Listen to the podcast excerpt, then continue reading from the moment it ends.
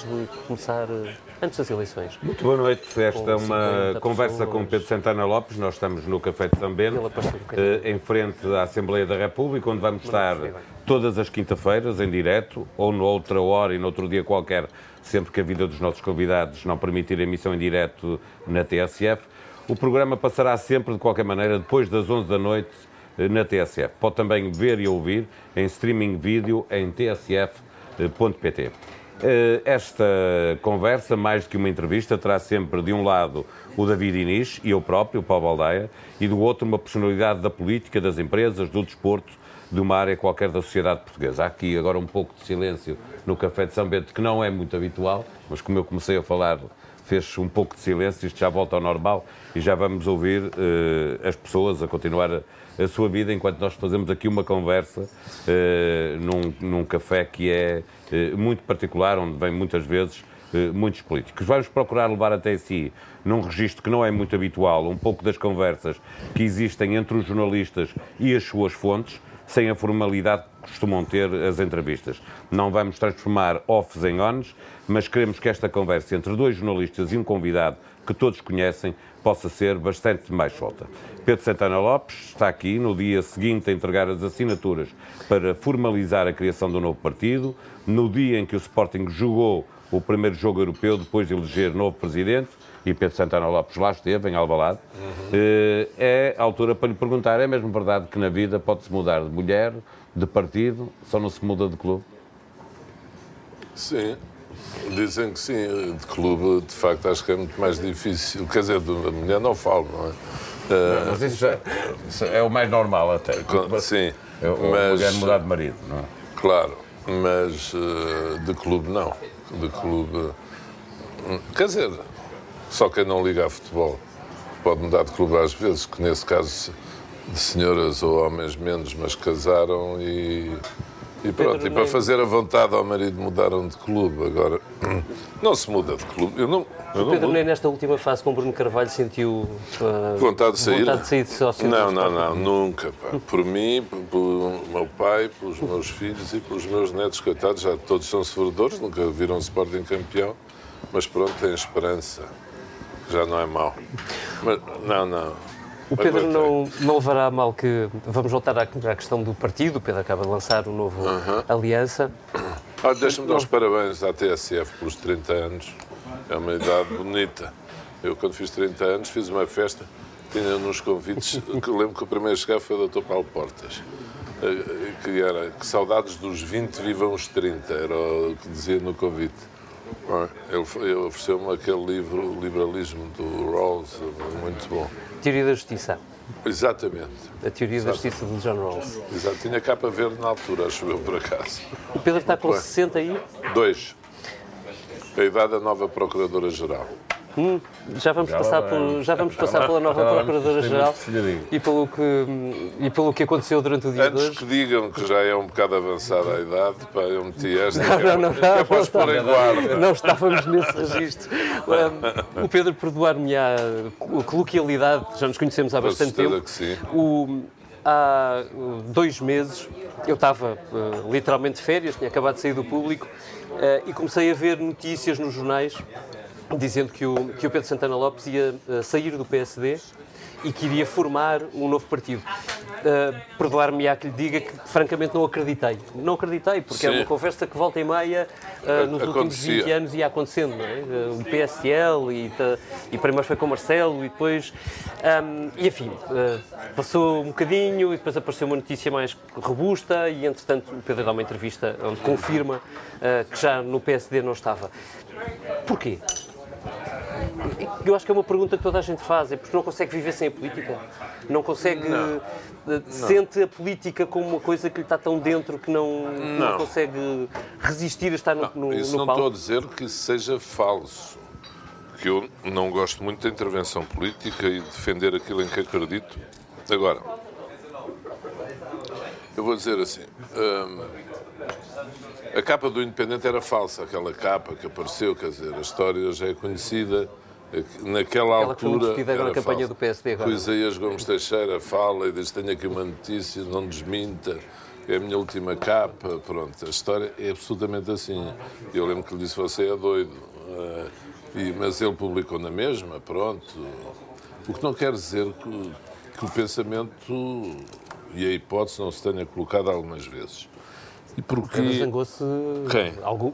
Pedro Santana Lopes zangou-se algumas sim, vezes com sim. líderes dos partidos e com... Sim. E teve, teve volta e meia aquela tentação de, quer dizer... Ah, pá, mas mas zangar com líderes dos partidos, vamos ver. O Marcelo, quando foi líder do partido, uhum. que isto é bom fazer histórias, o Marcelo tentou, de facto...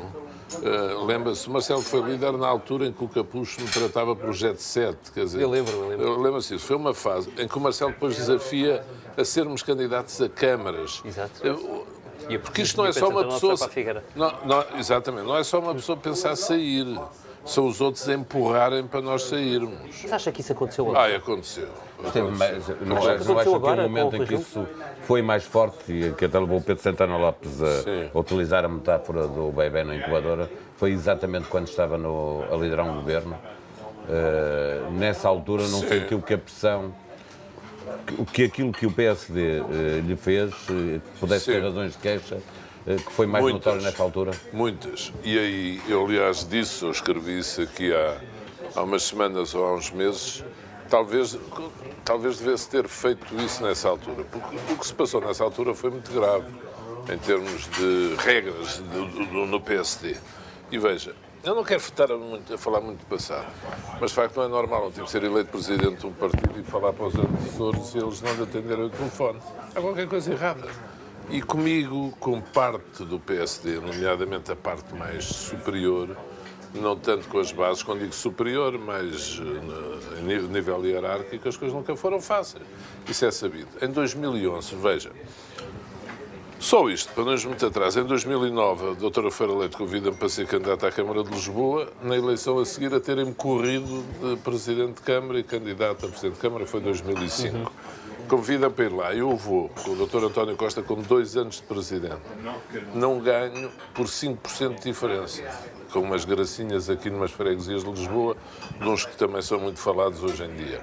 Não ganho, e a seguir o doutor Relvas, enfim, a nova direção do partido, já com o Dr. Passos Coelho, faz a navete direta com o Dr. Costa, despreza a variação do PSD por completo e faz o acordo das freguesias por cima.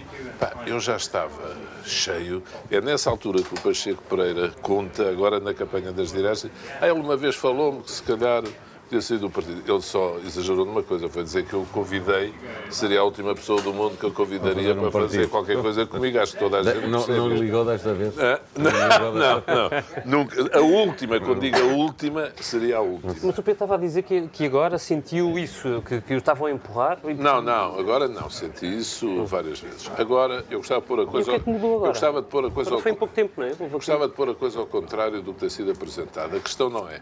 Foi candidato à liderança, não ganhou e saiu seis meses depois. Não é assim.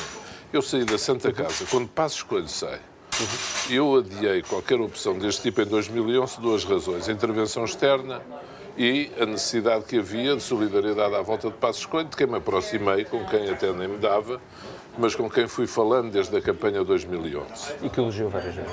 Diga? Que elogiou várias vezes, entretanto. Com certeza, e criámos uma relação muito próxima. Pronto, eu acho que ele desempenhou uma missão patriótica. Pronto, muito bem. Quando ele sai, o que eu sinto é. É agora. Eu tenho a obrigação de clarificar isto. E quando se diz vem Rui Rio e a sua equipa, o Pacheco Pereira, outros que poderiam vir com ele, e eu disse: eu tenho que clarificar isto no partido. E fui lá e, como digo, tinha adiado em 2011 essa decisão. E digo: é, o partido tem que escolher. E nunca me passou pela cabeça, eu em todas as sessões que fiz nas direções agora disse, isto para mim é decisivo, pensem bem. Se querem uma estratégia que eu considero de resignação ou de aproximação ao Partido Socialista, mesmo que admita que não haja nenhum acordo do Bloco Central, se querem o regresso de um conjunto de pessoas à liderança do partido que estiveram contra Passos Coelho os anos todos, ou se querem o caminho que eu estou a defender e a propor. E o partido escolhe aquele caminho, que é uma coisa, devo dizer, nunca me passou pela cabeça ver o PPD-PSD é a escolher aquele caminho estratégico. O que é que foi fazer um último esforço de, ainda foi tentar dar a mão a Rui Rio fazendo... No Congresso? Sim. Uhum. Porquê que o fez? Ainda acreditava Bah, Isso para mim, desculpe, eu queria, não leva mal a expressão, eu queria encerrar o assunto. E foi Pedro Passos Coelho e Rui Rio que me desafiaram a fazer aquela imagem de unidade no Congresso final. Eu tinha duas opções, como diria o Sr. Lapalisse. Eu dizia que não, ou então aceitava. E para mim o assunto tinha ficado resolvido nas diretas. Rui Rio ganhou. Pá, eu acho horrível depois ir-se para o Congresso seguinte, onde vários que disputaram diretas nem puseram os pés, perderam, não foram lá. E eu entendi que tinha o dever de ir e disse, mas não vou agora continuar a guerra, que, guerra entre aspas, que houve nas diretas no Congresso.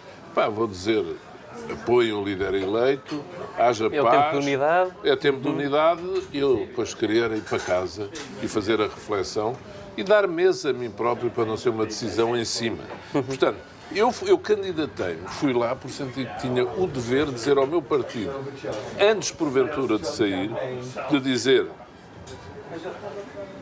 eu estou aqui a oferecer um caminho. Querem muito bem, não querem e não tinha o direito de fazer chantagem. Eu não gostaria que fizessem comigo, dizer, olha, se não votarem em mim, eu vou-me embora de dizer nessa altura que. Que me embora que se não embora. votasse em mim. Achava que era muito feio. E agora fiz a opção de sair sozinho. Ninguém, aliás, houve quem se queixasse, que eu não telefonei a ninguém. Não... Exatamente, foi Alguns a opção que eu amigos fortes. Pronto, mas hoje já estão a perceber, ainda hoje, um de manhã teve a minha casa e dizia: Eu percebo que eu acho que é uma questão de respeito pelas pessoas. Eu não tinha o direito pôr os meus amigos andar. Estar-lhes a dizer isso era um pouco dizer: pá, vem comigo ou não. Eu entendi, este era o meu caminho, a minha opção. Não falei disto a ninguém. Fui comunicar ao Presidente da República, falei com a Conceição Monteiro, foi a única Mas o que é que a Conceição Monteiro disse? É ela que foi secretária de Sá Carneiro, Pedro Santana Sua amiga, tinha, tinha muita pena. Sua amiga de sempre. Tinha muita pena. Tinha muita pena. Está zangada consigo? Ela zangou-se consigo? Nada. Se eu mostrar as mensagens, nem acredito. Torce por mim todos os dias. Ela diz: Eu quero sempre bem ao PSD, mas também quero o teu sucesso. É, ela é como a minha segunda mãe, sempre foi. Uma mãe quer um sucesso do filho sempre. É muito querida comigo e da outra Pedro... mandou uma mensagem à noite, como é que está a correr tudo, parabéns pelas assinaturas. Não, isso não. É uma senhora... O Pedro deve ter ouvido... ela foi quase mãe e, e eu parteira do PSD. Não havia o direito dela sair. Eu acho, e foi isso que eu disse também. Outra uh, personalidade histórica do PSD foi para o último Conselho Nacional, a Virginia Estorninho, dizer que, que o Pedro não tinha o direito de fazer aquilo, que, que sentia aquilo como uma traição ao partido. Eu, eu Sentiu... só li coisas que ela disse sobre o Dr. Rui Rio. Sobre mim, por acaso, não li. É a primeira vez que estou a ouvir. Eu li. Uh, Arranja-me água. Ah, sim. Mas, mas isso aí já não vou. Pronto. Não quer falar mais sobre isso? Para mim, o PSD. Não acha que está a deixar muita gente num dilema no PSD? Os seus, seus amigos, imagino que tenham ficado não recebendo um telefonema. Deixa-me perguntar-lhe assim: eh, Pedro Passos Coelho ligou-lhe? Falou com ele? Olha, falámos porquê? Porque eu faço anos a 29 de junho. Eu dei entrevista à Visão a 28 e ele falou-me a 29 a dar os parabéns e depois tivemos uma série de tempo ao, ao telefone, à conversa, mais de meia hora, quase uma hora. E pronto, conversámos sobre isso. Ele naturalmente tentou demover-me. Disse que não fazia sentido sair, não é? Pronto, mas. E o eh, Presidente é assim. da República também, não é? Que disse, aliás, publicamente que achava que o partido era como uma família que não se abandonava a família.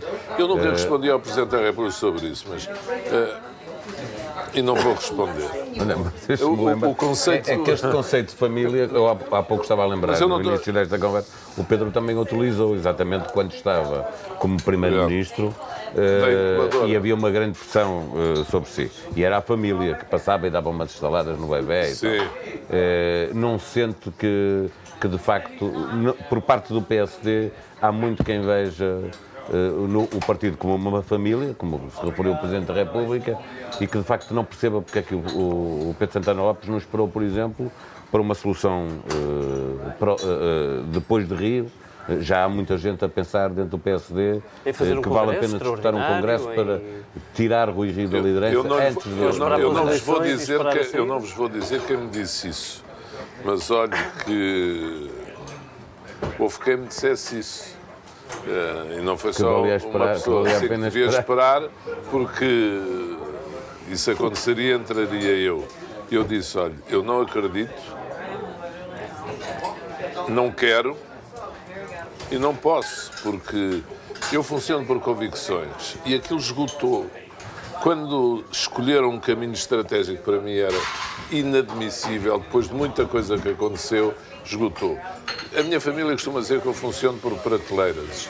Esse assunto arrumou, não arrumei os afetos, as amizades, agora esse assunto arrumou pessoa... e agora é aliança, aliança. Já lá vamos, aliança. Deixa-me só perguntar-lhe uma última coisa sobre isto. Essa pessoa que lhe disse uh, que valia a pena esperar e tentar uh, ver, percorrer e não ficar lá muito tempo, uh, estava preocupada com a organização do centro-direita e não haver fraturas para ter mais votos, só para tentar perceber quem era. Mas se eu, se eu lhe responder, você fica a saber se era ou se não era.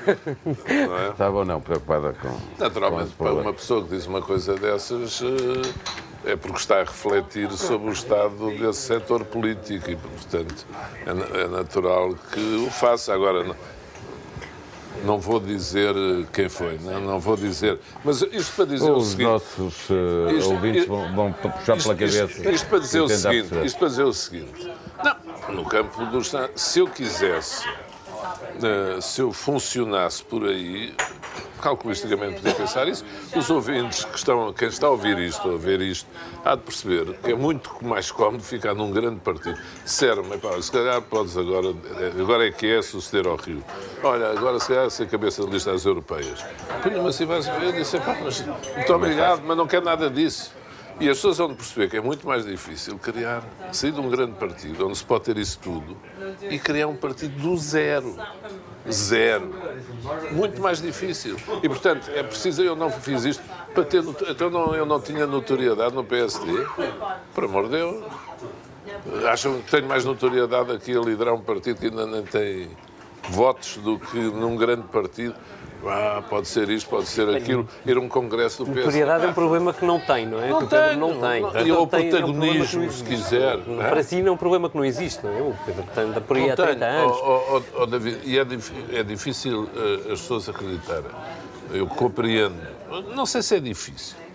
Eu, pelas reações que tenho visto das pessoas, acho que as pessoas, com franqueza, muita gente, apesar de tudo, valoriza quando uma pessoa toma uma atitude que é difícil, a toma sozinha, pá, e de facto arrisca. Eu não estou a pôr em risco nada. Quando as pessoas disseram, lembra-se, saiu da Santa Casa, para uma decisão uhum. muito corajosa, muito difícil, eu não gostei nunca de ouvir isso aqui admito e compreendo esse argumento. Não acha que há risco de, de as pessoas acharem. Eu lembro-me de uma entrevista que o Pedro deu, acho que ao Alta Definição, Daniel Oliveira agora é diretor de programas da SIC, é portanto é mais conhecido um, ainda. E, isto foi em 2013, estava na Santa Casa. E eu acho que o, Pedro dizia qualquer coisa como ter chegado à fase de vida do Planalto, não é? Tinha Exatamente. passado dos 50 aos 60, estava Exatamente. mais ponderado, mais calmo, mais, pensava mais vezes antes de decidir. Estou não acha que uma decisão destas de sair assim, quase sem pré-aviso do PSD, pode acentuar a, a imagem de, do, do, Santana Lopes que reage por instinto? Digamos assim, Mas eu não reagi por instinto. As pessoas que não pensam isso, eu pensei muito isto, adiei anos e agora, depois de ter acontecido o que aconteceu em janeiro, eu adiei meses, dei seis meses exatamente para decidir com calma, serenamente, ponderadamente. Estou absolutamente.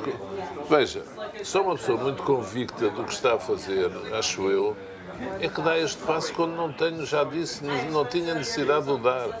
Não preciso disto aqui para ter nenhum cargo, para ter o meu ganha-pão, ou, para, ou não preciso deste caminho para que ganhar o meu dinheiro com, para viver. Com aliança, já, já disse que tenho uma ambição uh, de chegar aos dois dígitos, que é uma coisa que para construir demora muito tempo.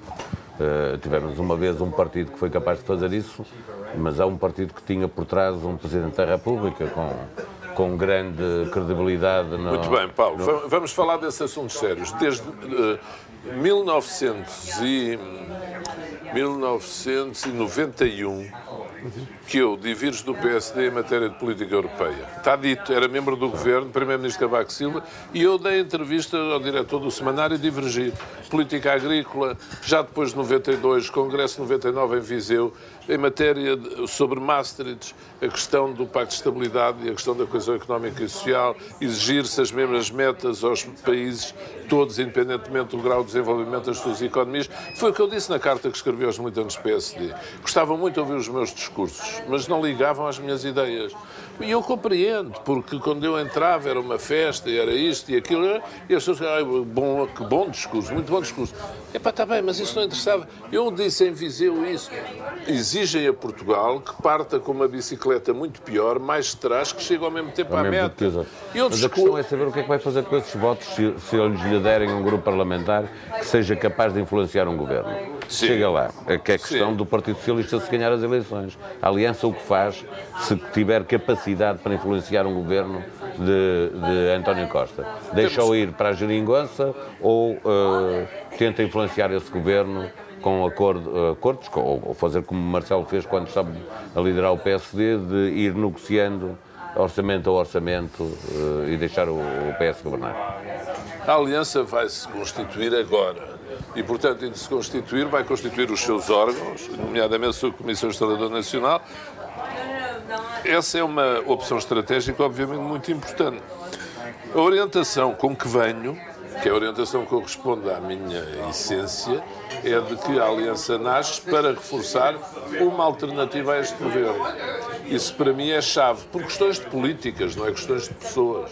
Portanto, porque eu acho que este governo não ajuda nas políticas que leva para diante o crescimento nacional, a criação de riqueza, não favorece o investimento, apesar da economia se ter vindo a comportar bem. Até o investimento externo apresenta bons indicadores nos últimos anos, mas podia ser muito melhor. Basta lembrar que das primeiras decisões deste governo foi aumentar outra vez a taxa do IRC, entre outras coisas. Portanto, este governo, para além da questão, que para nós é muito importante, da dimensão da despesa do Estado e o ponto até ao qual o Estado consome e absorve riqueza nacional. E há uma série de sistemas, que a Aliança quer trabalhar para isso, que ou são reformulados, e estes anos na Santa Casa deram uma convicção absoluta sobre isso, ou nós vamos outra vez por mau caminho, não vai haver dinheiro para sustentar. O Sistema Nacional de Saúde, o Serviço Nacional da Saúde, como ele está desenhado, nem para sustentar as responsabilidades É hoje mais liberal social. do que era quando estava no PSD? Não, não. O que, eu, o que eu acho é que Portugal, com toda a franqueza, adia problemas. O SNS custa-nos 10 mil milhões de euros por ano e cada vez vai custar mais e a funcionar pior, o que é o mais extraordinário. Em Lisboa e Porto ainda, enfim, agora, fora das grandes metrópoles, tudo o que vou conhecendo, e eu conheço, pelo país fora. Então, com isto das 35 horas, cada vez é mais difícil. Portanto, nós temos que encontrar opções políticas novas, como a da maior generalização dos seguros de saúde, entre outras, para encontrarmos caminhos para o Estado diminuir a despesa que vai, por este caminho vai ser obrigado a fazer. Como na Segurança Social, este país tem que acabar com preconceitos que tem cada vez contigo. Fala nisto e quer privatizar. Não quer privatizar nada. Agora quer dar às pessoas, quer que elas tenham o direito a dizer assim, há uma parte dos nossos descontos que podem ir para esquemas privados de poupança. Porque não? Isso acontece em vários países europeus. Num caso modo obrigatório, no outro facultativo. Imagine dos descontos que você faz, 24%, 25% poder ser da verba que entrega poder ser para esquemas privados de proteção, porque esta malta, desculpem uma expressão, tem 40 anos ou 30 anos, quando lá chegar, você tem 40 anos, aqui o Ricardo também. Confere. Hã? Confere. Confere. Oh, Pedro, e, e, e, vocês acreditam que vão ter reformas como há hoje em dia? Toda a malta com quem eu falo dessa idade não acredita. Eu estou a ouvi-lo e, como sabe, acompanhei, acompanhei muito o discurso que o, que o Pedro Santana Lopes fez durante a campanha interna e, e a tentativa de construir um programa e, portanto, Sim, sabe, ouviu dizer que percebeu que o... Foi um bom programa, coordenado pelo Telmo esforçado, etc. Deixe-me deixe pôr-lhe as coisas desta maneira. Eu estive a ler, a ver as eleições desde 1980, curioso, com formações os novos partidos, quem é que consegue entrar, quem é que não consegue. À exceção do, do, do PRD, e, do podemos falar do Bloco, não é? Mas numa área da esquerda, como sabe, tem, tem tido por tradição mais eleitores. Mas quando o Bloco apareceu, ninguém acreditava que ele furasse. Mas deixe-me só dizer isto. Só traçar aqui as exceções e imagino Sim. que agarre nelas, não é? O PRD desapareceu rápido. À exceção do Bloco, apareceram três pequenos partidos, desde nestes últimos 30 anos, com lugar uh, eleito no Parlamento. Só um deputado. Nos três casos, eleito por Lisboa. Desapareceram logo a seguir. O que é que o leva a acreditar que nesta conjuntura, portanto, com o António Costa em alta, com quase 40% das sondagens, as tantas mais do que isso, com a direita o espaço da direita está encolhido nas sondagens a 35%, o que é que leva a acreditar que à direita é possível, há espaço para a aliança nascer, nesta conjuntura. A circunstância que está o centro-direita, o imobilismo. Vamos ver. A Europa, já não falo no mundo, a Europa está a mudar os seus sistemas partidários. Já não falo sistemas de governo, que é o último dos sistemas do mundo, se calhar. Eh, é o, é o mais antigo de todos, desde o Montesquieu temos os três poderes clássicos. Tudo muda, menos o sistema de governo na sua maneira de funcionar.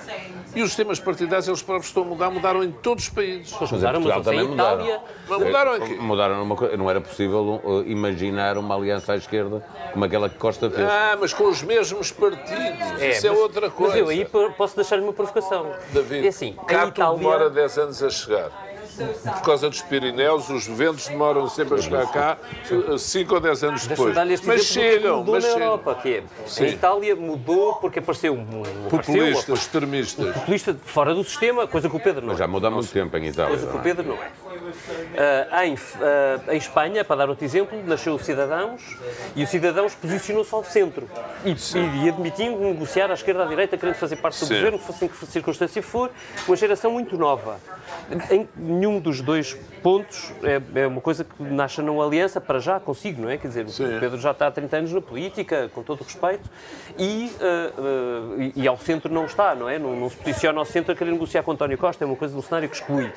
E em França, uh, Macron destrói uh, basicamente todo o sistema, reconstrói, se quiser, o sistema partidário, uh, vindo do lado esquerdo, posicionando-se rigorosamente ao centro. Sim. Em nenhum dos casos parece colar com aquilo que, Muito que, bem. Que Pedro e, e nenhum desses casos foi igual um ao outro. E Portugal também não tem que ser igual a nenhum desses casos. Essa uhum. é a questão. Sim, mas está, está num momento oh, David, ciclo económico David. em que António Costa parece há... levar vantagem, não é? Sim, mas, há razão, mas António Costa tem 40%, não tem os outros 60%. Há um espaço ainda entre ela a abstenção.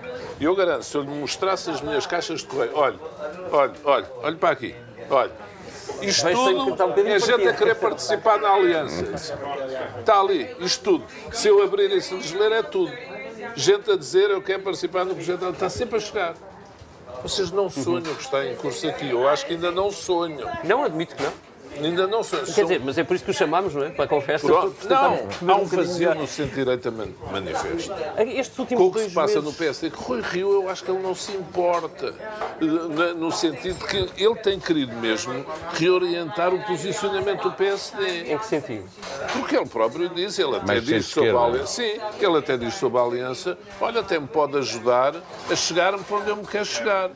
Portanto, eu até tenho sublinhado isso, eu acho que ele está a fazer o caminho que quer fazer. Mas que é um caminho de quê? Que leva onde?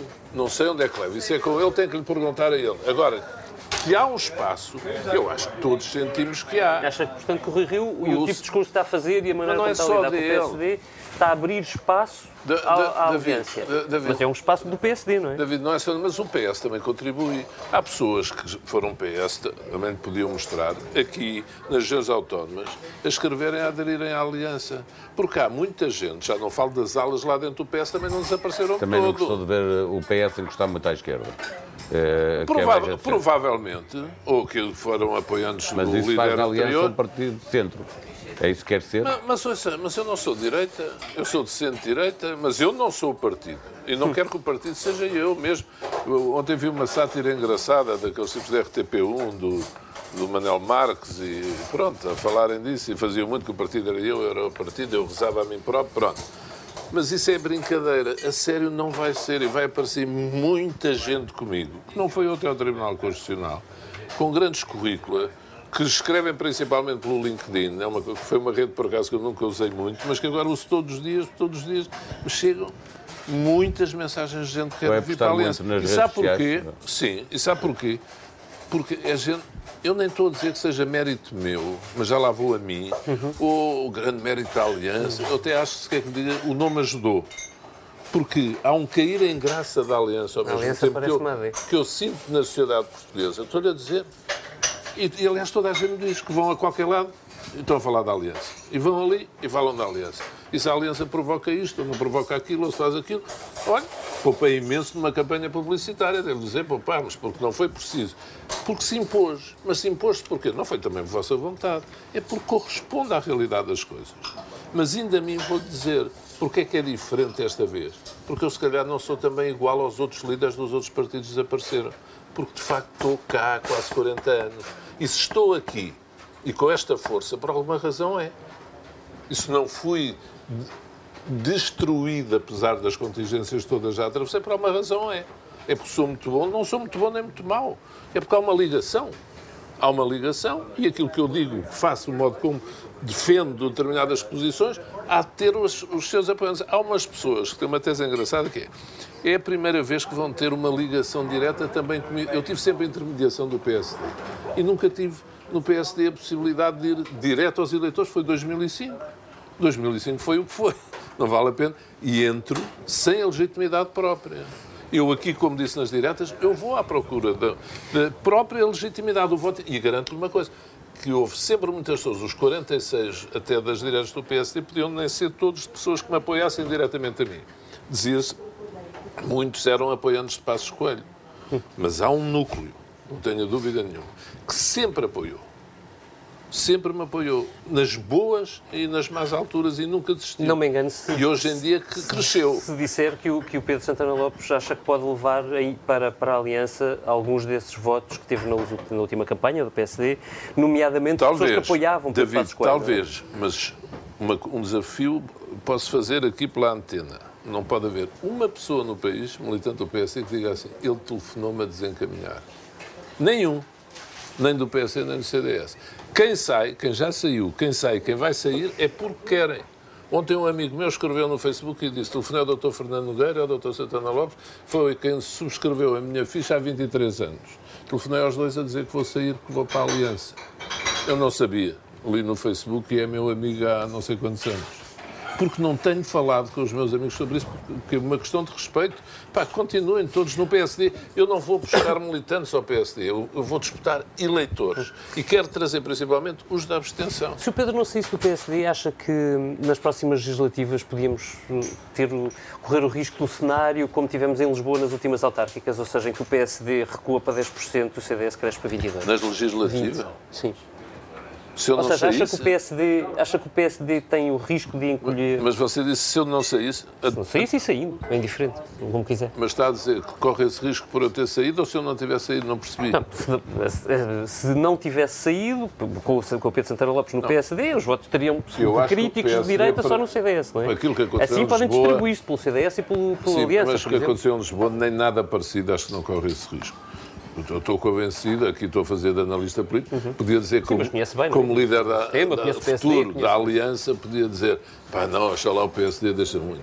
Nem desejo isso, nem acredito não acho que isso não acontece. Acredita que a aliança pode... Acho que pode ser um bocado, mas nunca o PSD tem um, um... Bem, se fizerem muitas asneiras, como em qualquer partido, já, já, lá vamos, porque o tempo está a correr e precisamos falar Agora, algumas não, não acredito nem desejo isso. Eu quero é crescer por mim, não, não quero fazer mal a ninguém, como só eu disse. Como diz que quer aliança com dois dígitos, acredita que a aliança pode ficar à frente do CDS, da Assunção Cristas?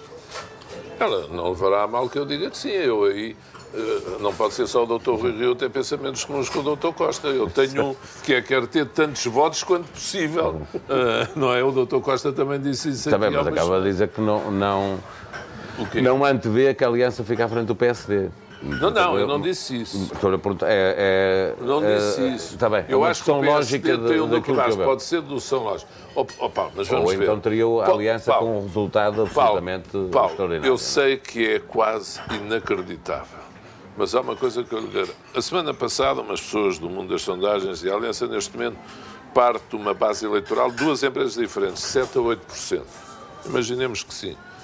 Pá, pela maneira que, se isto corresse como correu estes dias, eu posso já dizer, dá um grupo parlamentar. Eu posso dizer que aos dois dígitos. Mas espera lá, descendo do PSD para que nível? Só para perceber assim. O... Não sei, eu não. Pá, não ponham a falar do PSD. Não quero dizer. Eu não falo do PSD.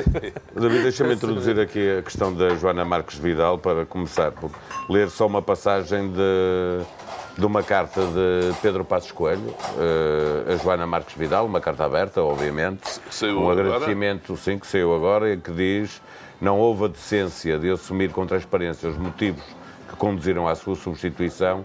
Em vez disso, preferiu-se a falácia da defesa de um mandato único e longo para justificar a decisão. Isto é, eh, a reação, já depois de se, de se saber que Joana Marques Vidal não ficou, eh, que compara e, eh, com uma reação do atual líder do PSD, Rui Rio, que depois de ser recebido pelo governo, diz que não se opõe a que Joana Marques Vidal fique e apoia que ela seja substituída. Acaba por dizer as duas coisas. Uh, acha que o líder do PSD foi enganado pelo próprio governo que o recebe, já tendo uma procuradora para substituir? Paulo, para falar com franqueza, eu ainda não consegui, devido à agenda do dia, ler isso tudo e perceber.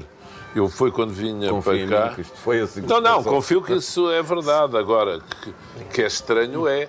Parece que a Procuradora, o nome já estava praticamente encontrado. E vi uma notícia anterior da Ministra da Justiça a dizer que vai sair em breve Sim. também. Uh, a verdade é que receberam os, o líder do PSD disse o que disse e horas depois sabe-se que. Acho estranha a declaração do, do líder do PSD, a única coisa que posso ser. Acho estranha. Uh, mas lá está, está de acordo com ele. Eu acho que o Rui Rio quer ser diferente. E não se importa de ser diferente, mesmo fazendo as coisas mais heterodoxas que pode haver. E, portanto, a posição dele é: isto é uma questão de Estado, a Procuradora-Geral da República pode ser esta que estava, esta senhora que estava, ou, ou outra desde que tenha um determinado perfil. Eu não vou manifestar preferência por nenhum. Que, se formos a ver, é um pouco a posição da esquerda mais à esquerda o PCP e o Bloco também disseram é, é o perfil, não discutimos pessoas. E Rui Rio tem seguido um bocado este caminho, pá, que é o dele e em que ele acredita e aposta. Já eu acho estranho, mas ele faz Robles, não é? Na foi. semana passada foi acusado de seguir a agenda do Bloco E já há umas semanas à saída do bem, quando foi o, o caso Robles, uhum. ele passou um pouco, pôs água na fervura, disse, é pá, se calhar é em todos os partidos, ah, acontece. Portanto, é o, é o estilo dele, é, é o caminho dele. Fazer uh, sempre de maneira, maneira diferente do que os outros fariam. Acho que sim. Mas... Mesmo às vezes isso pode não ser a maneira dele. É ele a querer fazer não, sempre diferente Se inventar só para ser original, acho um erro. Mas sente que alguma vez ele, que ele faz isso às vezes ou, ou que é ele quando toma Acho que houve um caso ou outro em que ele já exagerou. Por exemplo, acho mais... Uh inadequadas declarações, como fez à entrada do Conselho Nacional e a questão dos críticos e isso, do que esses caminhos. Eu acho que ele tem é que ser coerente e persistente. E é, é o que temos levaram, que ser todos. Temos que ir até ao fim. Ter consigo, não. Do, do, do, do, não, do Conselho Nacional, a dizer que os críticos, quem quiser que saia, porque é muito mais legítimo sair do que. Talvez um caso ou outro, sim. Uh, um caso ou outro, mas nada significativo. O movimento é Bem, eu, eu, como digo, não quero. Tenho evitado pronunciar-me sobre PSD e saídas do PSD. Mas eu tenho quero. que lhe fazer outra pergunta, desculpa, sobre Diga. o PSD, que é, que é também de hoje, que é este apoio que o vice-presidente do, do, PSD está a pedir a todas as distritais para se unirem à volta do líder. Não acha que é excessivo tão pouco tempo depois de, de ganhar um. Não quero comentar isso, não, não, não leva a mão, mas não quero comentar isso. Uh, Deixa-me fazer uma, uma, provocação sobre o PSD, porque queria fechar a questão do PSD, ainda coisas sobre, sobre o governo queria perceber consigo. O, o Pedro Santana Lopes está a criar um partido uh, dizendo que se posiciona como alternativa. Contribuir para uma alternativa, sim, ao, ao governo em funções. No, num cenário em que uma, a direita saia vencedora, uh, o Pedro Santana Lopes aceita integrar um governo do Rui Rio? A pergunta é interessante, mas vamos ver. Eu não quero dar por adquiridos resultados eleitorais. Vou lutar, como diria o Dr. Costa, pelo melhor resultado possível. Não quero então, dizer isso. Eu faço a pergunta do David, perguntando se aceita Rui Rio num governo liderado por si. não, vamos, vamos ver. Acho que a Assunção Cris tem sido lúcida quando diz que aquilo que o centro-direita deve fazer é procurar uh, ter metade mais um no Parlamento e, e, seria interessante ver o Dr. António Costa ser o primeiro partido e o centro-direita ter, ter metade mais um, portanto, devolver ao Dr. António Costa a receita. Exatamente. Seria muito interessante. E pode acontecer. Lembro sempre de 2015, o que davam as sondagens um ano antes e o que vai acontecer. Eu acho que seria muito interessante e uma prova extraordinária de vitalidade do sistema partidário português, isso sem dúvida nenhuma. Deixa-me fechar este bloco perguntando mais atual, digamos assim, perguntando já agora o que é que acha sobre a não recondução da atual Procuradora-Geral da República, porque ainda não ouvimos falar sobre isso. Eu disse sempre que achava natural que fosse reconduzida. Porquê? Porque o Estado de Direito, de facto, havendo defeitos no funcionamento do sistema de justiça, todos sabemos que há alguns graves, mas houve avanços positivos, e nomeadamente na percepção, para a percepção que os cidadãos têm da credibilidade do sistema político.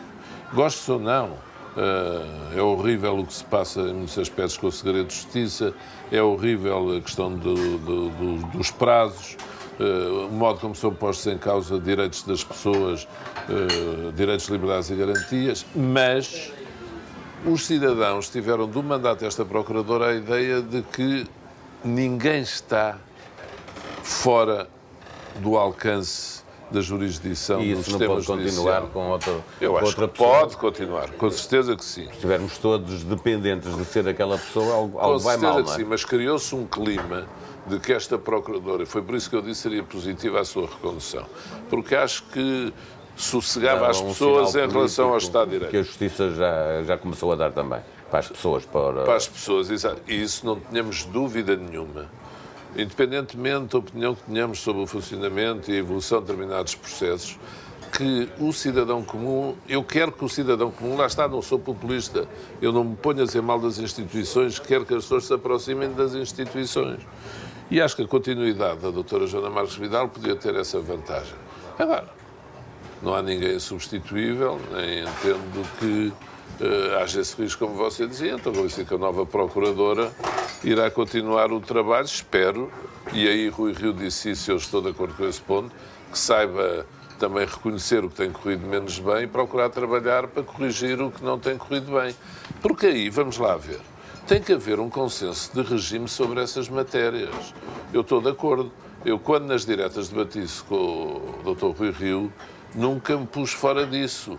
Eu sou do, ainda do tempo na democracia portuguesa em que se cantava e enaltecia as virtudes de haver consenso na política de defesa, política externa e, em certa medida, política de justiça. Enquanto Primeiro-Ministro, pedi ao Dr. Aguiar Branco para negociar com o Partido Socialista um pacto, um acordo de regime sobre a matéria da justiça, que ainda era o Dr. Miguel Galvão Teles, que vinha do lado do Partido Socialista. Portanto, eu isso acho vital e mais, e disse ontem nas palavras que disse à saída do Tribunal Constitucional, entendo que o Presidente da República tem aqui uma obrigação muito especial. E ele que fez muito bem ao país estes anos todos, com este banho de afetividade que ele deu Trouxe muita gente para, que estava divorciada da política. Com certeza, aproximou, lá está. Com a Aliança espera poder fazer alguma coisa parecida nesse sentido. Espero, nomeadamente trazer, trazer pessoas, pessoas da abstenção que vejam aqui, nós prevemos os simpatizantes, para além dos militantes, trazê-los, vamos funcionar em plataforma colaborativa, participativa, recorrendo a estas novas tecnologias que estão ao nosso alcance. Espero que isso aproxime jovens, mas não só jovens, gente que está muito afastada da vida política. E o Presidente fez isso com a sua ação, mas ele agora tem obrigação, eu já lhe o disse, de utilizar a popularidade toda que tem para promover, não é como hoje até ali que alguém escreve, enfim, a ignorância é mãe do atrevimento. Eu não disse que o Presidente tinha que fazer as reformas.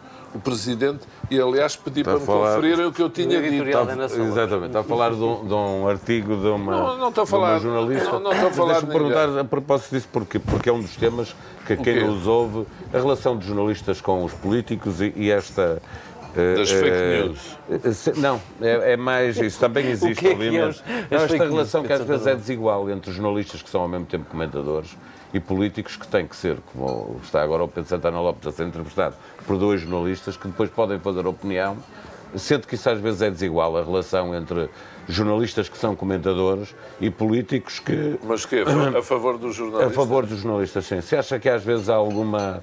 que é difícil lidar com, também há com isso? comentadores, não é? Portanto... Sim, também é verdade. E às vezes respondem e podem... Também respondem, Que é o seu caso. Sim, e portanto que é o seu caso, não que é vejo... comentador. Sim, não vejo... Não, pá, o que me preocupa mais é que as pessoas... a falta de, de rigor. E eu mandei transcrever as minhas palavras do que disse à Assembleia do Tribunal Constitucional e o que eu disse foi que o Presidente da República ajuda que haja na sociedade portuguesa reformas. E, e houve uma jornalista de um jornal que escreveu que eu disse que o Presidente faça as É, reformas. aquelas reformas. E a, Não, mas não acha que ele diretora tem feito isso? comenta o que a jornalista escreveu e, ela, epá, e acho que temos que passar para outra fase. Portanto, o Presidente, o que eu estava a dizer Tem é... feito isso designadamente na Justiça. Fez, aliás, uma coisa que era. Ele- o ele procurou promover um procurou pacto da Que os Justiça. próprios, Sim. eh, as próprias corporações da Justiça pudessem entender-se antes do poder político E de começar a alguma maneira legislar uma entenderam-se e entregaram não na é? Assembleia, até parada há nove meses. Pronto, Isso está é o parado. Presidente a cumprir, eu- tá eu- bem, mas já não é o Presidente da República. Não, o- o Presidente tem que promover. E eu ontem até falei num caso diferente, que é as condições de vida nas prisões, que é uma coisa que a generalidade dos cidadãos não conhece, nem os jornalistas, e que deviam conhecer. Ir lá dentro. Bem, e- alguns jornalistas conhecem. alguns. E alguns está bem, alguns. Conhecem, quem não, lê- faz- a grande- não se fala lê- disso. E quem lê jornais, porque Bem, há sim. reportagens sobre isso nos jornais. Hum, sim, sim, sim. Mas eh, não é um tema sensível para a sociedade portuguesa. Não, e se é as pessoas soubessem que há quatro seres humanos dentro de uma cela com uma retrete comum, talvez não sentissem que fosse muito normal. Eu, se fosse chefe de Estado de um país onde isso acontecia, incomodava-me. Com toda a franqueza. E procurava fazer com que as coisas mudassem. Porque nós, hoje em dia, também brincamos quando, no tempo dos romanos, atiravam os cristãos aos leões. Achamos selvagem. Daqui a 100 anos vão dizer o mesmo de nós. Da maneira como tratamos seres humanos que têm uma pena judicial. E sabe qual é o problema dos seres humanos no geral? É que se esquecem de se pôr no lugar dos outros. E se eu estivesse no lugar, o que é que eu faria? E, portanto, um chefe de Estado, é o que eu digo, tem que então, um que tem uma popularidade como este. E eu, ao exigir isso, mas também foi o que eu disse ontem: a aliança tem que ser exigente com o Governo, com o Presidente da República e com a Assembleia da República. Porque a Assembleia da República, tendo lá essa legislação, tem a obrigação de a tratar e ir para diante eh, com ela. Está a ver? Porque o Presidente da República fez isso. Qual foi o resultado concreto? Como é que podemos viver o num país. Rio anda a dizer há imenso tempo que está a preparar umas ideias sobre a reforma da justiça, Como é que- porque é a coisa mais importante Como que é há que no se país, diz viver ele. num país em que processos em tribunais administrativos demoram 10 anos? Como é que se favorece o investimento? E o problema é que em Portugal isso continua tudo. É, não comparando, são assuntos como as obras do Hospital São João. O Pedro vai deixar que eu, Eu chateie. eu- Mas eu estou a ouvi-lo. Eu falei ontem às quatro da tarde nas obras do, da ala pediátrica de oncologia. Às oito da noite vi uma notícia do governo, última hora, a dizer vai Já haver um concurso. Que é uma coisa extraordinária. E aceitou-se o concurso. Mas porquê é que foi fora o projeto anterior? Depois também não sei. É que agora o novo concurso para o novo projeto. Vai demorar mais tempo. Vai demorar o mais. dinheiro- não- É, E- demora esse- mais tempo a soltar o dinheiro. Ó Paulo, e esse assunto não podia demorar pá, nem um mês a resolver-se. Eh, São coisas inacreditáveis que passam neste país e que andam, andam, andam. É como esse que eu não sabia, mas vi que o público, não sei se ainda foi conseguido. Está aqui a tocar, nós temos 5 minutos para terminar na rádio, mas depois continuamos para o podcast, Para o podcast. para streaming em Mães de vídeo em crianças com cancro que estão anos a, anos a acompanhá-las nos tratamentos e têm de baixa, ficam com 65% do ordenado. Acha normal. Equiparado a qualquer baixa de qualquer doença.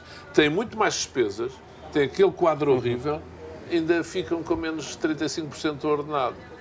Isto ouvi eu no Porto há uma semana. E é isto tudo que eu acho que também foi por isso que eu disse: é preciso falar tanto dos assuntos do Estado como dos assuntos das pessoas. E o que eu acho é que há aqui uma, um contributo a dar para uma nova maneira de. Uma, pá, ninguém revoluciona nada, mas uma maneira um bocadinho nova de fazer política. E não andar tudo sempre ao ataque uns aos outros e perguntas ao governo e discordo do governo e estou contra. Tudo o que o governo diz, a oposição tem que ser contra. Sempre achei isso ridículo, caricato. Então, nos tempos de hoje, e aí, se quiser, há algo que me aproxima até. Não sei, as posições que o Rio tem tido e dele das minhas. Se vir, ele até hoje disse: Eu respeito a opção de Pedro Santana Lopes. Não ouvi atacar-me ou, ou, chamar isto. Não, não, até disse que era mais legítimo do que as pessoas estavam dentro do partido a criticar. E, portanto, Sim, eu acho que a política tinha... tem que ser feita assim, com educação, com categoria, sem as pessoas andarem sempre pá, e falarem do que interessa às pessoas. Por o resto, não contem comigo que eu isso não vou fazer, Gais Chiribari, não contem. O Pedro sabe que eh, conhece, está há muito tempo no, no palco mediático, nas televisões, nas rádios, Sim. enfim e sabe que a essência de uma mensagem política, sobretudo quando está num partido novo, eu, tentar eu adorava ter tido tempo para é ter, falar dos issues da é ter uma, de impostos. É ter uma mensagem, a gente ainda tem tempo de, de, ah, de podcast. Não, é porque, é, é, só, só mesmo para explicar, nós vamos ter que terminar daqui a mas minutos. Mas é que eu ia precisamente na, perguntar por aí. Na, na, rádio, mas vamos continuar em streaming okay. em tsf.pt e no podcast. Até que horas? Acabamos antes das nós é da manhã, decidi, Nós é que decidimos três. Estamos, estamos no Café de São Bento e vamos seguindo. Deixa-me perguntar-lhe isto. Sabendo que as pessoas uh, fixam uma mensagem. O Pedro acha que tem hoje uma mensagem suficientemente diferente do PSD e do CDS para que as pessoas optem por votar no Aliança? Estou, não tenho ainda, vou ter. Não tenho ainda porque também não quero ter, ainda estou a fazer o partido nascer. Quando eu apresentar o partido, ele já está falado, mas não está apresentado à sociedade ainda. Eu ontem fui dizer, olha, fui, uh, nasceu, fui à Conservatória uhum. registá-lo, para falar em imagens de famílias e daqui a uns tempos ele começará a sair à rua, começará a apresentar-se, a lutar por aquilo que tem que lutar, aí a mensagem estará clara. Mas há umas ideias, forças são claras na água. Estamos do lado, isso não tenho dúvida nenhuma, da iniciativa privada, da propriedade privada. Sim, veja uma grande distinção relativamente ao seu PSD, quer dizer, seu, entre aspas... Olha, um partido vai funcionar com disciplina de voto. Um partido que não vai dar liberdade de voto nas questões essenciais. Reconhece o direito à objeção de consciência, mas defende os princípios e valores da identidade nacional. Não vai andar atrás da agenda da extrema-esquerda em matéria de organização social. Uh, o que não nos torna nem conservadores nem progressistas. Eu... Uh, não sei o que sou nessa matéria, rotulem-me como quiser. Agora, aquilo que o partido chegar à conclusão que deve ser a sua posição, ela será defendida pelos seus órgãos, incluindo o grupo parlamentar se o tiver. Em matéria de orientação da, daquilo que é diferente, política europeia. Isso somos. Eu acho. Temos eleições europeias David não, não... já na primeira, não é? Diga? A primeira eleição do Aliança será, serão será as europeias. europeias. Não sei se haverá regionais na Madeira no mesmo dia, já ouvi dizer que sim. É, mas Vamos vai ver. também às regionais da Madeira? Quer, a Aliança quer ir a às regionais em princípio, sim. Em princípio, sim. Não faço questão, mas serão umas eleições muito interessantes, mas a orientação é que a Aliança deve vir... E se houve terra em que tivemos muito boa adesão, neste processo de assinaturas foi na região autónoma da Madeira. Não só, mas também. Se me perguntar porquê, olha, ainda não sei explicar tudo o que se está a passar. Não sei se há uma vez saberei. Sei quais foram as zonas do país onde tivemos, de facto, maior receptividade nas assinaturas. Agora, explicar assinaturas porquê... não, enfim, não, não é são voto. votos, não é? Não, não. São, Mas sabe, é possível ser militante intenções de... E, sem dúvida nenhuma. Mas sabe o que é que aconteceu com a grande maioria das assinaturas? E como é que podemos ser militantes? Hoje abrimos uma página a título experimental, página oficial, para as pessoas poderem fazer a pré-inscrição. Uhum. Porquê? Porque tanta gente a pedir isso, nós temos de dar uma resposta. E, portanto, olha, abrimos uma pré-inscrição, que só se pode tornar a inscrição como militante definitiva depois do Tribunal Constitucional se pronunciar. Bom, nós vamos ter que fazer aqui uma pausa, desculpa, David, claro. que é para, na emissão da, da TSF, ela vai prosseguir a partir dos estudos da TSF, e cá está o aviso, mas é possível continuar a ouvir esta conversa. Olha, o bife estava ótimo. Eh, estava, como se muito bem no Café de Sabete, é bem verdade. Um uh, belo bife, recomendo, recomendo. Em tsf.pt, streaming vídeo e também depois, obviamente, seguir o podcast. A emissão na TSF de Bob Pessoa Estúdio. Preciso fazer publicidade.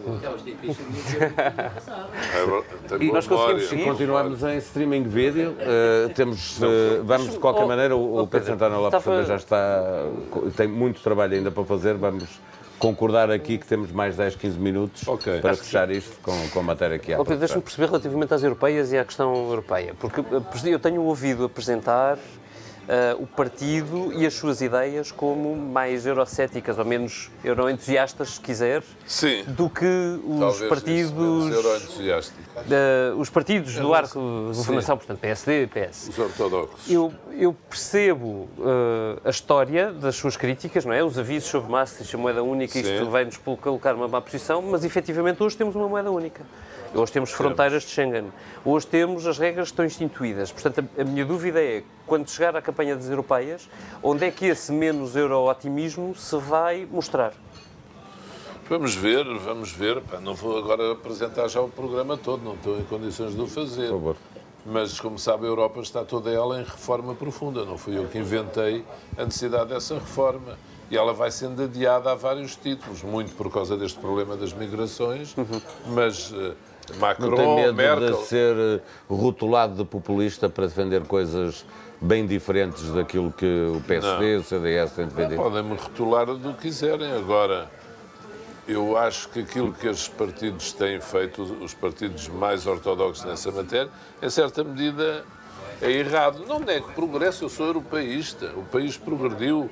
Uh, agora, eu sempre acreditei na via funcionalista dos pais da União, do, da, das comunidades europeias, do Schuman, do Monet. Portanto, a Europa tem que ser construída função a função, área a área. Não sou federalista e, portanto, acho que nós demos alguns passos muito maiores que a perna. Eu, no dia da resolução do BES, escrevi à tarde e disse ao Dr. Pascoal e ao Dr. Portes que discordava que fôssemos cobaia. Eu julgo que não foi o único. Houve outra pessoa, já não me lembro quem, que escreveu isso, que discordava. Financial Times até reproduziu, dois dias depois, aquilo que eu escrevi. Porque lá estava Portugal a ser cobaia, a ser o primeiro aluno, o mais papista que o Papa, de algo que os outros não fizeram até hoje. Nenhum país deu cabo de um banco com a dimensão que tinha a importância da economia portuguesa, tinha aquele banco, como Portugal se mostrou disposto a fazer. O que não tem nada a ver com a substituição de quem lá estava, com o julgamento das pessoas que cometeram crimes eventuais. Não? É? Isso é outra questão. E, portanto, essa mania, quem sobe ao poder em Portugal, como eu tenho dito, a preocupação é mostrar que somos... O que se dizia nessa altura era que, de certa forma, o governo que estava, sobretudo Pedro Passos Coelho e, sua, uh, e os seus mais próximos, tinham tido tinham visto ali uma oportunidade para, para, para pôr em causa, para acabar com uma rede tentacular que orientava o sistema em Portugal, não é? O sistema político, o sistema empresarial, que, que que comandava um bocadinho um povo, que comandava os destinos das coisas, não é? Pronto, já sabiam isso, isso foi essa a motivação. Não sabia, dizer tá aquilo que se dizia, não é? Pronto. No, no, Agora, enfim, faz impressão, fez. Resto, é? E como sabe, nós tivemos a destruição do BES, tivemos a destruição da PT como tinha, nós destruímos valor atrás de valor atrás de valor. Sim, a verdade é que a, a queda do BES acabou por ser a queda de uma, de uma série de uma estrutura económica eh, que existia, que teve custos, eh, teve custos grandes, sem dúvida nenhuma. Pois, eu não ponho isso em causa, mas eu acho, na minha opinião, era possível ter feito algumas coisas sem ter, se ter destruído tanto valor, e, nomeadamente, perseguir, no bom, no bom sentido, quer dizer, no sentido legal, e julgar os responsáveis.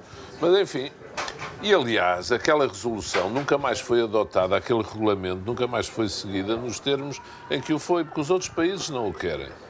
E, portanto, a União Europeia tem tido, veja a banca italiana, veja outros, tem tido uma indulgência, uma compreensão com face à dureza dos países onde essas coisas acontecem.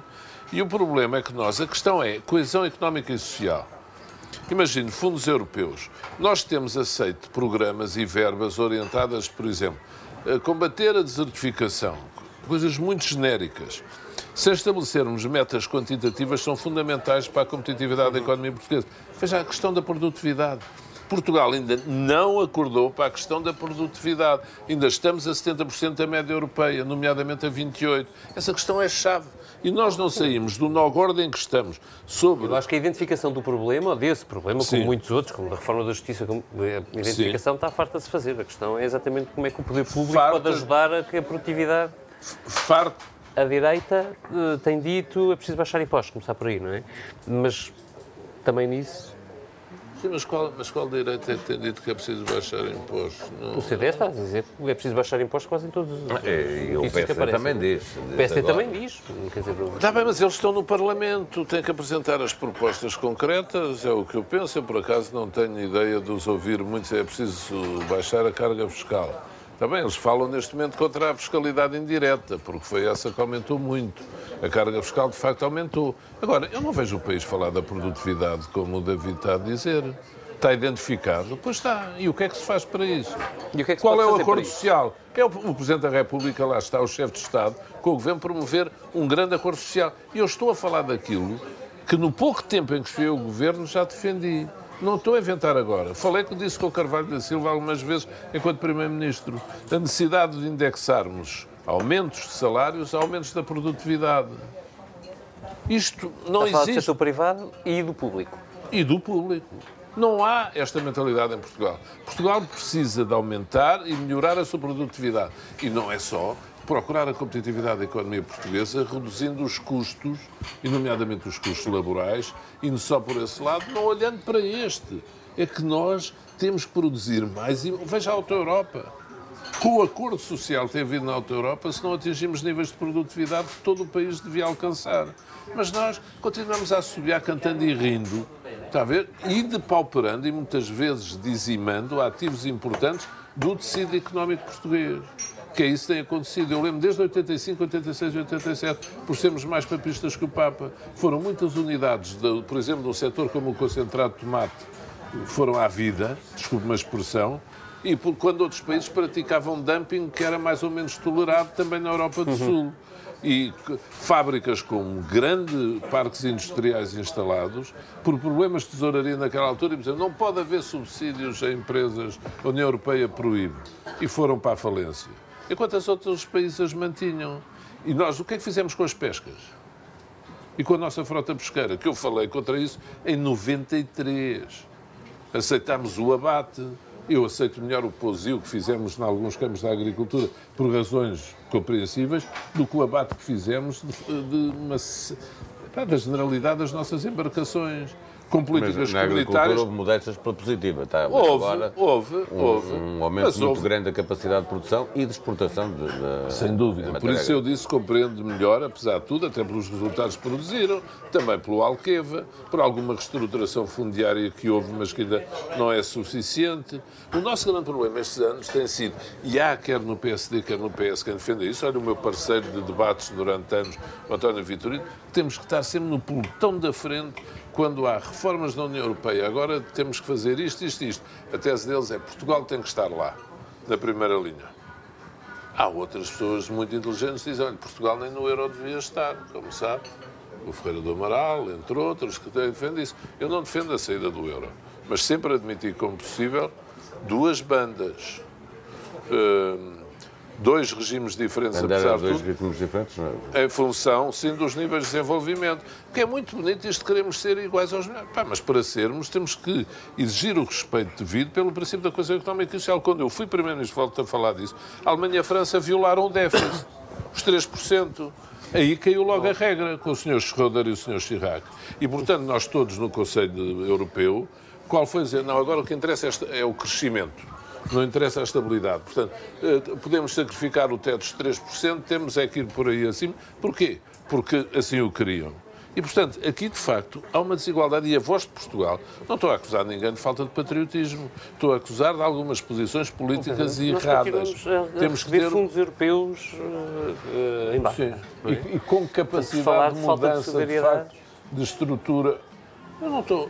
Não, mas... Percebe, a falta de coesão, quer dizer, recebemos, a verdade é que não temos progredido. Sim. Mas continuamos a receber imensos fundos europeus, não é? Por falta de... de imensos. De, mas dinheiro fala... que chegue de fora, não é? Mas eh, se falar em termos, se falar em termos relativos, e, e veja, até podiam ser os mesmos em volume financeiro. O que a União Europeia tem que se preocupar, em, já que se preocupa com tantas outras coisas, nomeadamente quando os orçamentos chegam a Bruxelas, de ver a coluna da despesa e de ver se o déficit é 0,3 ou 0,4, que também tem graus de tolerância variáveis, Sim, com as épocas. Já nem vem, certo? Pronto, com as épocas.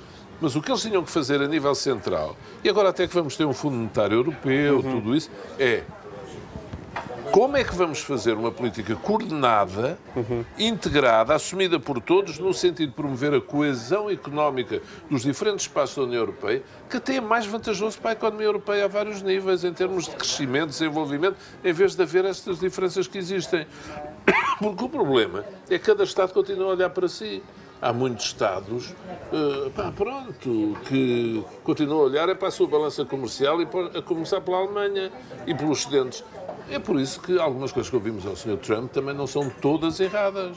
Quando ouvimos os números do déficit comercial dos Estados Unidos, temos de compreender que quem governa os Estados Unidos possa ter que tomar algumas medidas, que o mundo hoje, de facto, está desequilibrado do ponto de vista do déficit, da dívida, que ultrapassa a nível do mundo todo o que é o PIB mundial, se quiser, e em termos de relações comerciais. Depois o livro do Bob Woodward sobre, sobre essa questão, mas falamos isso Mas acha que a Alemanha devia uh, ter também limites para os excedentes comerciais que tem? Uh, como há para o déficit no... Na verdade tem. Tem? Tem, para os, para, para, para, para os excedentes, não são não comerciais, mas, mas, não os cumpre. mas tem. Mas regras impõem que tem. Eu, o, o, problema é que eles são excessivos em relação ao que é a situação de alguns países, de alguns Estados-membros da União. E não tenha dúvida nenhuma, quer dizer, porque tudo isto, se nós fôssemos racionar friamente, se eu não quero também deixar à esquerda ou à extrema-esquerda esse monopólio, não defendo, nós temos de ter cuidado sempre não assustar os mercados. Agora, um terço da nossa dívida, um terço da nossa é dívida aos nossos credores da intervenção externa, quando foi da Troika. E, portanto, isso representa, do que pagamos em juros anualmente, cerca de 2, tal mil milhões de euros. é muito pesado.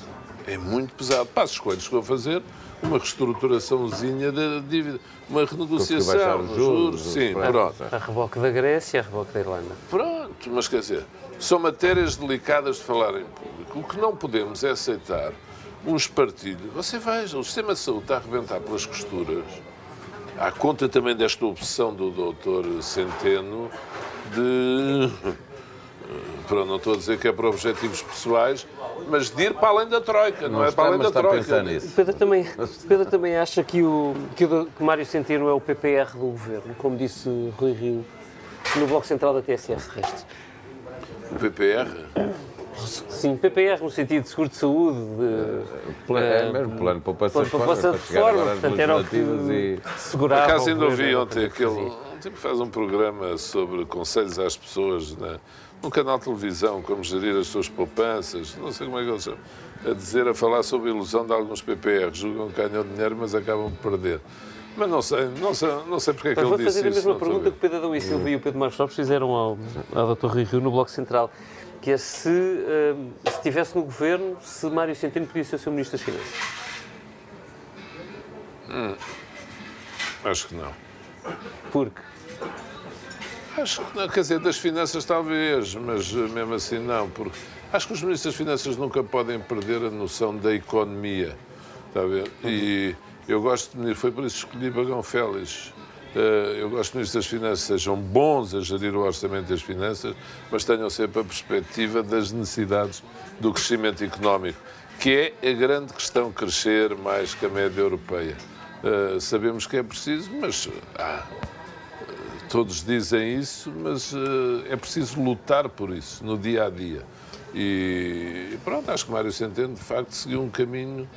Não gosto de fazer processos de intenção, mas também não basta ser, é preciso parecer, costuma-se dizer, não é? Portanto, ele também tem que parecer que não está só obcecado em apresentar resultados ao Presidente do Eurogrupo, que é ele próprio, e ao Presidente da Comissão, não é? Mas, enfim. Falando em Mas reconheço que é uma pessoa capaz e competente, isso está fora de questão.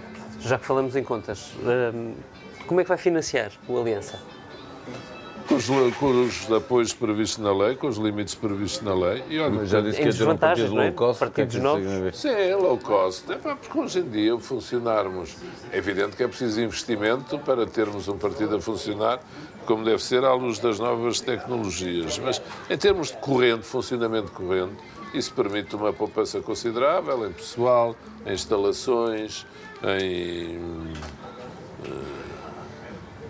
papelarias e codomatos, permite muita poupança. Agora vou ter apoios externos, mas os primeiros a apoiar vão ser os fundadores, nós todos, que nenhum de nós é rico, mas todos vamos ser os primeiros a dar o exemplo. Há um X, quem ficar com número 1 ou número 10 tem um determinado tipo de joia. Quem ficar do 10 ao 20 tem outro tipo de joia. E é engraçado porque há pessoas a lutarem por ficarem com os números baixos Eu nunca tinha pensado nisso. Eu já disse, mas se calhar vou estabelecer uma já diferente para militante número um, sim mais alta e cedo o militante número um. Está a ver? Mas uh, uma parte será assim, nomeadamente para os primeiros tempos, com franqueza. Não tratei com ninguém, nem pedi a ninguém para tratar dessa questão. Isto tem sido feito com o pelo do cão, como se costuma dizer. Há quem diga uma grande organização, mas não. Nós próprios, trabalhar, trabalhar, trabalhar, como se estivéssemos na faculdade como se estivéssemos a iniciar um projeto associativo, um projeto editorial, e isso é muito bom na vida.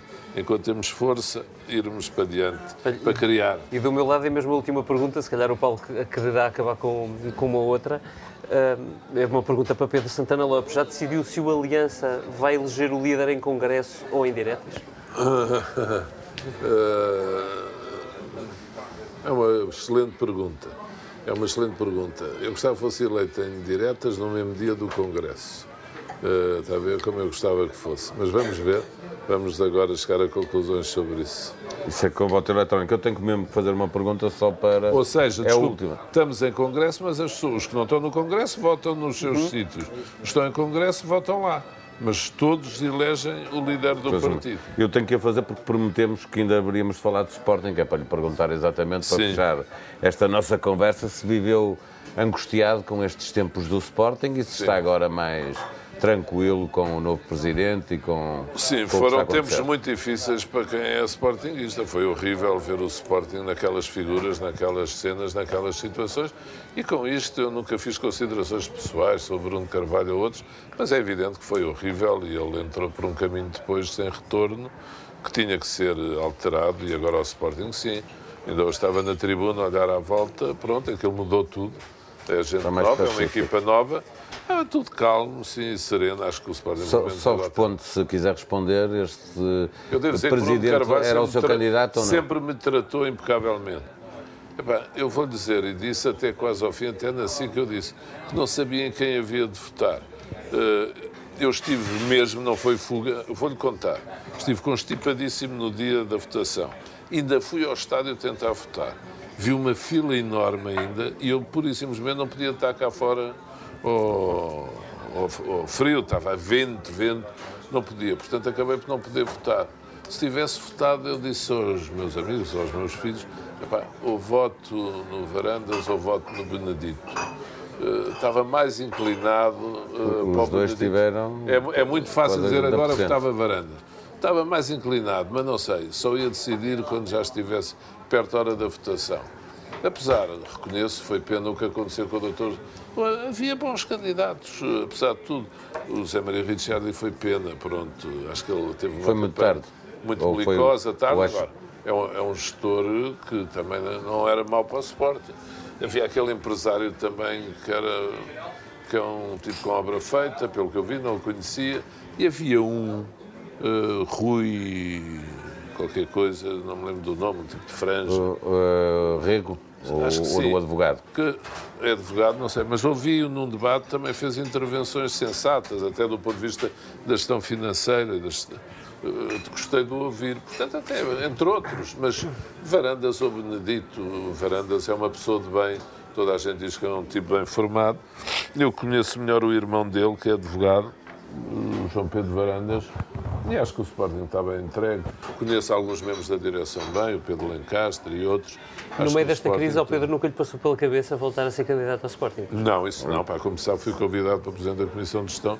Vi-me aflito para dizer que não, mas fui lá, cara a cara, dizer que não. Tive lá uma hora a falar dos meus defeitos e tinha graça a dizer, pá, mas fala das suas qualidades. Depois eu disse, não, não. E era óbvio, tinha contras ia introduzir uma polémica logo ali, iam dizer foi às diretas.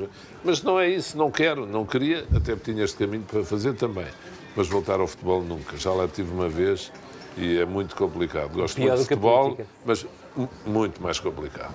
Pedro Santana Lopes, muito obrigado por esta obrigado conversa. Obrigado eu por me terem convidado para a estreia e boa sorte. Programa, boa sorte também para o seu partido, a Aliança. Obrigado. Boa sorte para a sua vida. que faça bem a Portugal, se for algum bocadinho, já é bom.